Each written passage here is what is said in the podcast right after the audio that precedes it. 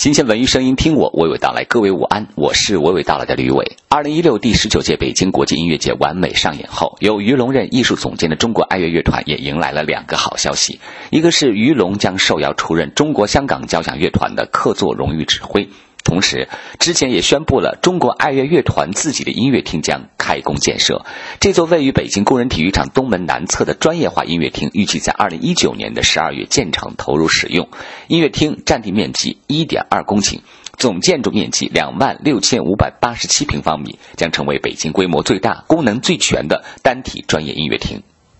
先来听。音乐厅建筑设计师马岩松对设计方案的介绍，体现的主题是莲和玉。这个充满中国古典气息的设计理念，使这座音乐厅无论从外观和内部上看，都成为独一无二、匠心独具的精品之作。我们追求一种像玉一样的模糊的、圆润的、灵动的东方的一种意境。它在一个很繁华的地段，但是呢，让人觉得有一种闹市中的花园的感觉。进到里边，曲面的这个墙是一个透光的、半透明的。到了晚上演出的时候，这个光线就从里边慢慢的透出来。白天的时候呢，日光也能进到那个大厅。我们的想法就是让人能既在城市里边，又能好像被这个音乐、被这个光带到另外一个时空。从闹市中寻找一种心理的这种平静。里边主要的这个一千六百座的音乐厅，它是一个葡萄园的布局。这个顶儿挺特别的，它是像莲花一样，就我们好像观众是坐在一个莲花瓣儿的里面，含苞待放的这么一个空间里边，就是从整体的视觉、声学营造这么一个气氛、一个环境，把观众带到另一个时空。这就是我们想做的。中国爱乐乐团团长李楠说：“中国爱乐乐团是在二零零零年的五月二十五号由原中国广播交响乐团基础上组建成立。十六年来，中国爱乐乐团足迹踏遍祖国大江南北和世界各地，举办了近千场各种类型的音乐会，演奏了数千部国内外的音乐作品，为推动中国交响乐的普及交流和发展发挥了不可替代的作用。”然而，十六年排练依然租用在北京展览馆东侧厅，现在终于要有自己的家了。音乐生活在北京是非常非常丰富的，大家都知道。但是我们真正的能够符合标准的、能够演出的音乐厅，真是没有。北京真的缺音乐厅。我们到现在为止，在北京的国家批准的、由国家财政建设的专业音乐厅，就这一个。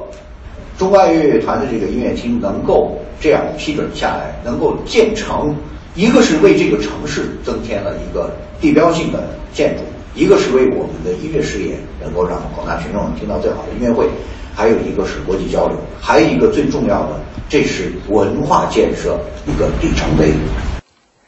近年来，随着经济的发展，文化生活日益丰富，但是北京的专业音乐厅则显得捉襟见肘。虽然有国家大剧院，还有北京音乐厅、中山公园音乐堂，但真正音响效果好的专业音乐厅还是非常的缺乏。这次，中国爱乐乐团音乐厅由曾经设计过上海交响乐团音乐厅和德国汉堡音乐厅的丰田泰久出任音响的效果设计。丰田泰久表示，音乐厅音响效果将会不输以上两座音乐厅。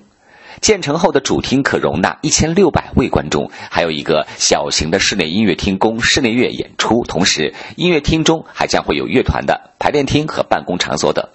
团长李楠谈到了音乐厅对乐团、对北京、对音乐事业的重要性及建成后的多重意义。当你一个表演艺术团体不具备一个平台的时候，很多的艺术活动是受制约的。最近这三年之内还要靠去租场地，这是第一。第二，我们的排练和艺术活动的空间有限，那么安排室内乐的合奏和教育方面的和乐家之间的交流、团体之间的交流，都是受一定的制约。我们有了这样的一个厅了以后，可以合理的安排自己这些艺术活动，这是第一。第二，音乐厅里面的一年有三百六十五天的合作演出时间，刨去爱乐乐团自己有五十到八十场这样的空间的话。还有两百多天，这两百多天，爱乐乐团也可以去做一些很多国际的活动啊，国内的活动，包括中国很多的乐团也能够给他们这些乐团提供到这儿来演出和爱乐乐团交流的机会。另外，中国爱乐乐团现在也有计划在艺术培训和艺术教育上面，以自己这个平台作为基础，然后做一些更多的、更大的艺术教育的活动。这样它使得爱乐乐团的空间更大，内容更丰富，艺术质量当然也就会提高。